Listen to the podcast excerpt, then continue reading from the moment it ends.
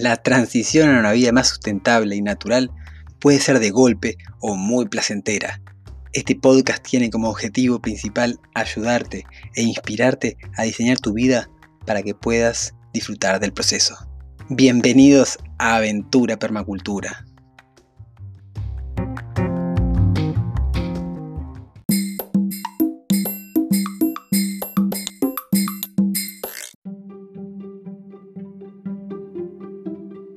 Sí, sí, sí, hola, hola, hola, ¿cómo están? Valientes, valientes, aventureros, aventureras que quieren caminar una vida más sustentable. Acá estamos en el episodio número 19 de Aventura Permacultura.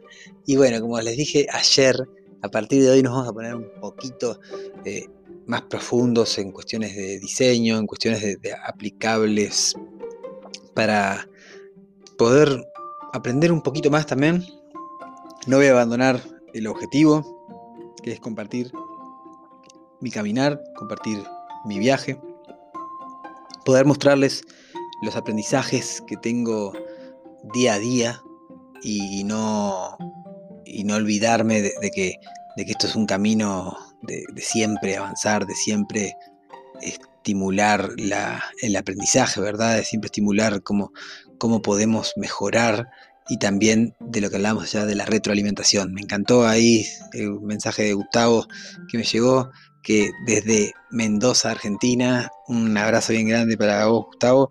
Y bueno, eh, hoy vamos a hablar de algo fundamental para aquellos que están empezando, para aquellos que quizás ya tienen un terrenito o ya tienen un, lugar donde poder empezar a, proyectar su, su diseño y no quieren cometer los errores que la mayor parte de la población mundial comete a la hora de realizar su casa o de realizar su, intervención sobre un espacio. Hoy vamos a hablar de sectores y vamos con el episodio número 19 de Aventura Permacultura.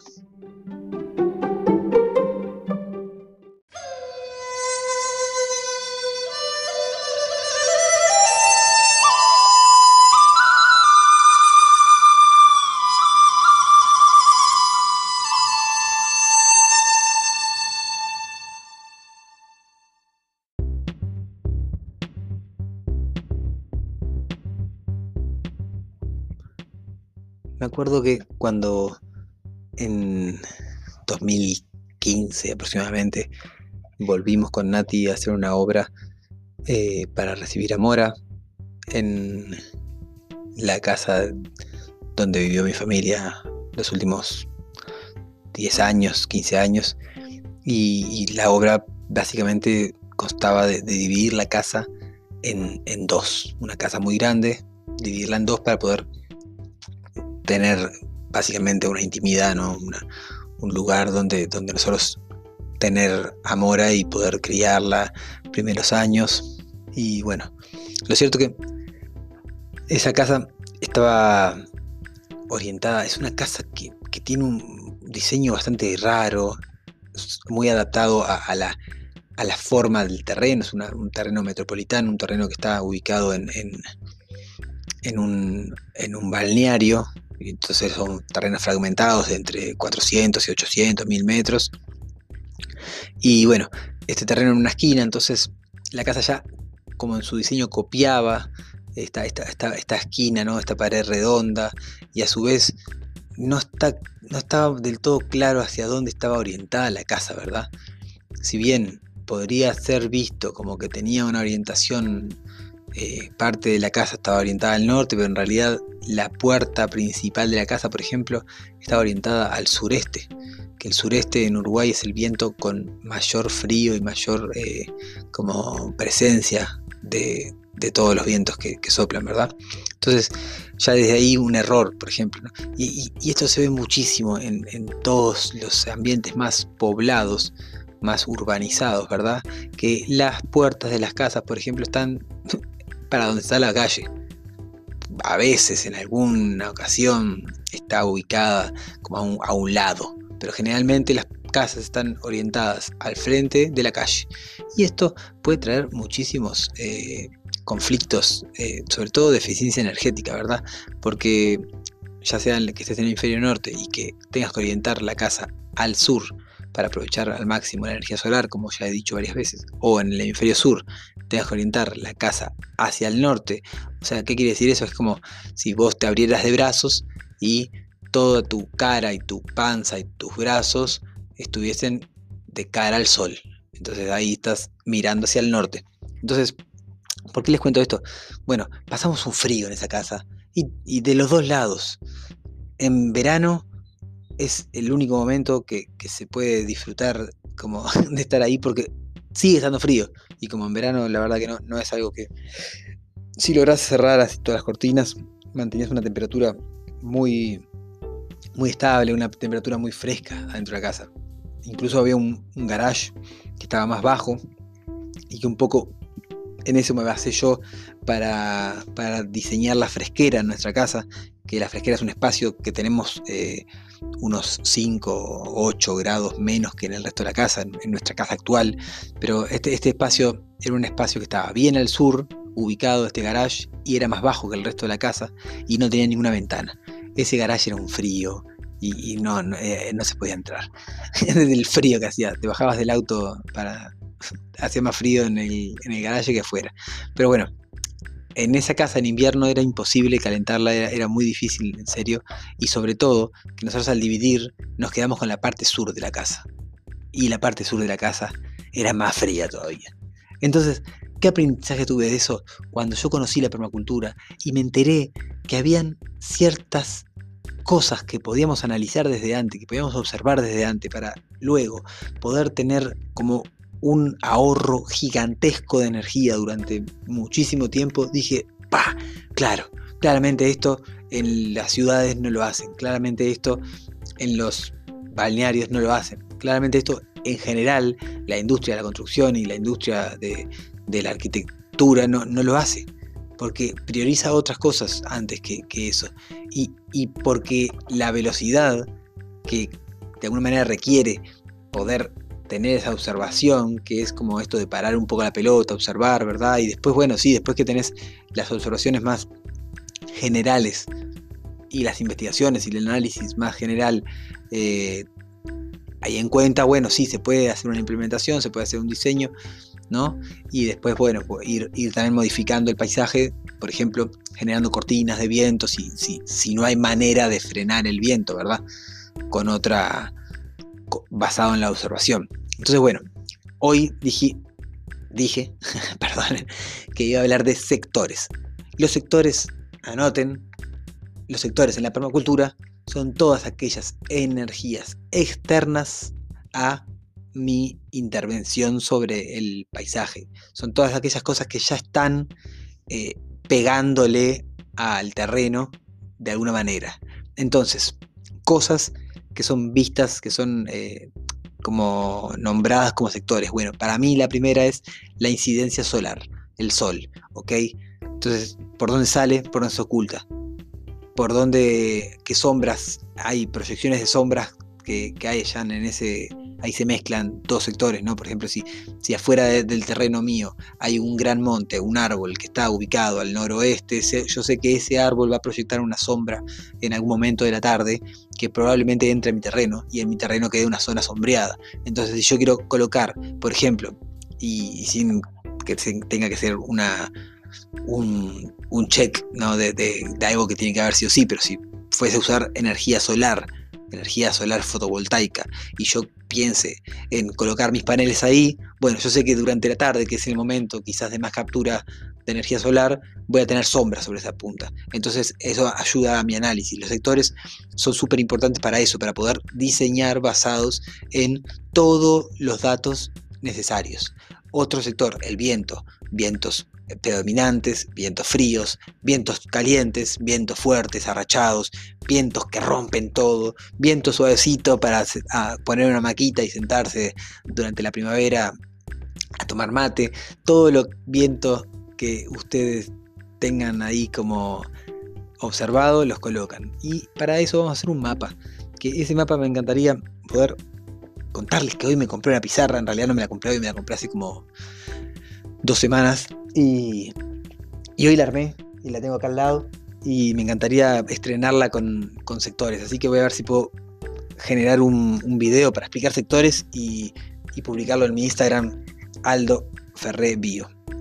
Entonces, volvamos. Los vientos. Este mapa de sectores básicamente es colocar los límites de mi terreno y empezar a dibujar direcciones y poder hacer una referencia, ¿no? Si una línea roja es un viento cálido, un, gran arco que marque dónde sale el sol y dónde se pone el sol en invierno. Otro gran arco de otro color que marque de dónde se sale el sol y se pone el sol en verano. Y podemos tener ahí como dos eh, márgenes de, salida del sol y, ¿no? y de recorrido del sol. Vamos a también observar eh, correntías de agua, ¿verdad? Presencia de agua que, venga desde afuera y que, que pueda rodear el terreno o que pueda que vaya a entrar al terreno, ¿verdad?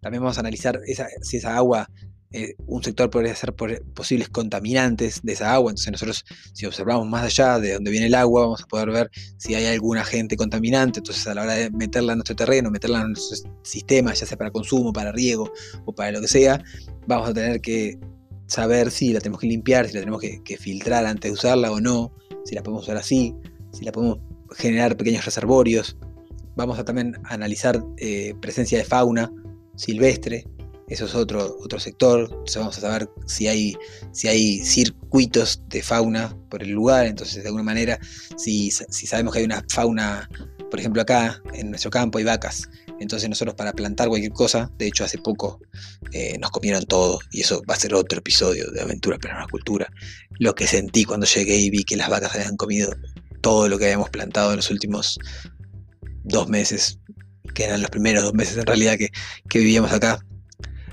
Bueno, otro capítulo dije. Entonces, las vacas, por ejemplo, son un sector para mí, porque las vacas son algo externo que ya estaba ahí. Eso es algo que también pueden ustedes como, usar como referencia. Cuáles son las cosas que ya están cuando ustedes llegan al territorio, que no es lo mismo que el análisis de sitio el análisis de sitio son las cosas que están internas, por ejemplo, si hay un árbol adentro del terreno, si hay un pozo de agua, si hay una piedra, eh, cómo está el suelo, eh, eh, la proyección de sombras dentro del terreno. Esas son cosas que ya están dentro de tu sistema, dentro de tu diseño. Ahora, que otro día vamos a hablar de cómo hacer un análisis de sitio. Me, gustó hoy para hablar de sectores porque, porque es algo así que, que súper lo pueden hacer en cualquier lado. Lo pueden hacer ya donde están ahora. Entonces, posibles fuentes de ruido también podrían ser sectores, no sé si tenés un, un boliche, una bailanta, un baile, una discoteca cerca, eso podría ser un sector. Entonces vos podés prevenir en el futuro, en tu diseño, generar un talud de tierra con una gran masa de cultivos en, ese, en esa dirección para, para, frenar un poco el viento o podés diseñar tu casa con una pared como que tenga mucha aislación acústica para frenar el sonido en ese, en esa dirección. O bueno, saber que si vos vas a, organizar retiros, por ejemplo, eh, no, no los organices el día que la, que la discoteca está full. Entonces, bueno, las vacas, lo que le decía, ¿no? Si yo voy a cultivar, bueno, tengo que saber que hay vacas acá, que cada tanto vienen a este potrero porque, porque hay un acuerdo ahí raro con, el vecino este que tiene las vacas. Entonces, saber que yo tengo que tener una protección frente a las vacas y tengo que tener ciertas eh, medidas preventivas para, que no entren a, nuestro, a nuestro cultivo, que no pisen el humedal, etc. Entonces, ¿qué más se les ocurre? A ver, tenemos ruidos, bueno, posibilidades de incendio, eso es, un gran sector, ¿verdad? Si estamos cerca de, un, de una carretera, o por ejemplo yo ahora estoy protegido por un arroyo, porque del otro lado del arroyo los vecinos culturalmente queman muchísimo para que las vacas tengan más pasturas. De hecho, yo tuve una discusión bastante fuerte con, con, este vecino de las vacas que está en este mismo predio, porque ahí no me protegía ningún arroyo, que estaba quemando muy cerca de acá. Y, estos campos, ahí había bastante sequía, o sea que el, fuego puede, eh, siempre puede desmoronarse la protección que esa persona piensa que, tiene sobre ese fuego, ¿verdad? Y se le va de las manos y prende fuego la mitad de un campo y en esa mitad del campo estaba nuestra casa. Entonces, bueno, yo le, frené el carro bastante fuerte y, eso permitió que él nunca más haya quemado en este campo. Pero los veteranos vecinos allá del otro lado que, para muchas cosas son muy buenos vecinos, pero tienen esa cultura de quemar para que las vacas tengan más que comer, ¿verdad?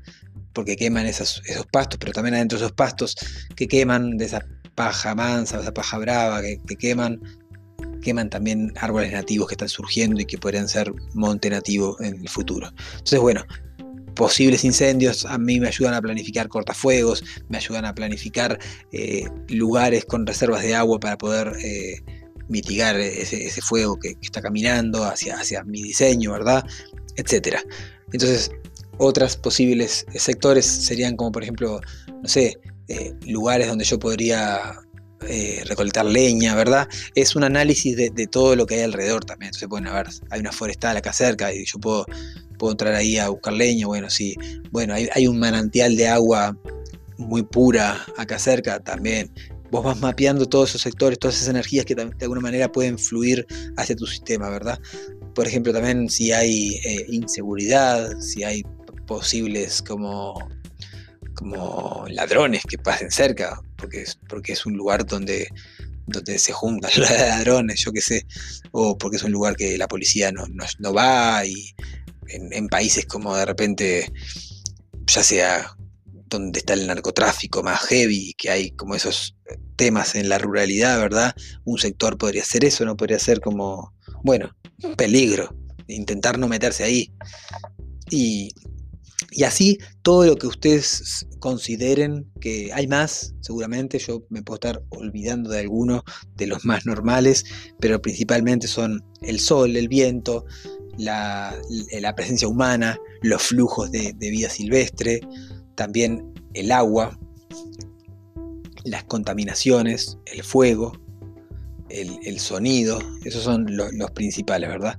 Y bueno, también pueden ser como masas de aire, como la niebla, ¿no? Como, eh, o pendientes, pendientes que estén alrededor de nuestro, de nuestro, de nuestro sitio también, también juegan. Entonces, bueno, eh, espero que hayan quedado claros por qué es necesario usarlos en esto de, que nos permiten a nosotros en el futuro ahorrar mucha energía, ya sea a la hora de orientar nuestra casa óptimamente, también de cubrirnos la espalda si, si nosotros estamos muy expuestos al, viento sur, por ejemplo, en nuestro país. El viento sureste es un viento muy frío, muy fuerte, también que tiene mucha lluvia. El viento suroeste es un viento en nuestro país, Uruguay, que tiene una, un, una potencia muy grande que también eh, rompe bastante y después hay algún viento más eh, del noroeste que también son bastante violentos. Entonces nos permite a nosotros diseñar que si nosotros tenemos ya cobertura vegetal, barreras de viento para usar a favor, bueno, las usamos y si no, sabemos que vamos a tener que generar esa protección de manera con nuestra intervención plantando esas cortinas o barreras de viento. También nos van a ayudar a poder elegir mejor el lugar para nuestra casa, poder elegir mejor el lugar para cada uno de los elementos de nuestro sistema, de nuestro diseño de permacultura. Entonces, bueno, estos sectores los pueden, como decía, analizar en cualquier lado donde estén y ya pueden ir entrenando esa capacidad de observación que hablamos hace varios episodios, que es necesaria para pararnos como agentes críticos de cambio en este panorama mundial que estamos viviendo. Les mando un abrazo muy, muy, muy, muy grande. Espero que estén muy bien y nos vemos mañana para el episodio número 20 de Aventura Permacultura. Chau, chau, chau.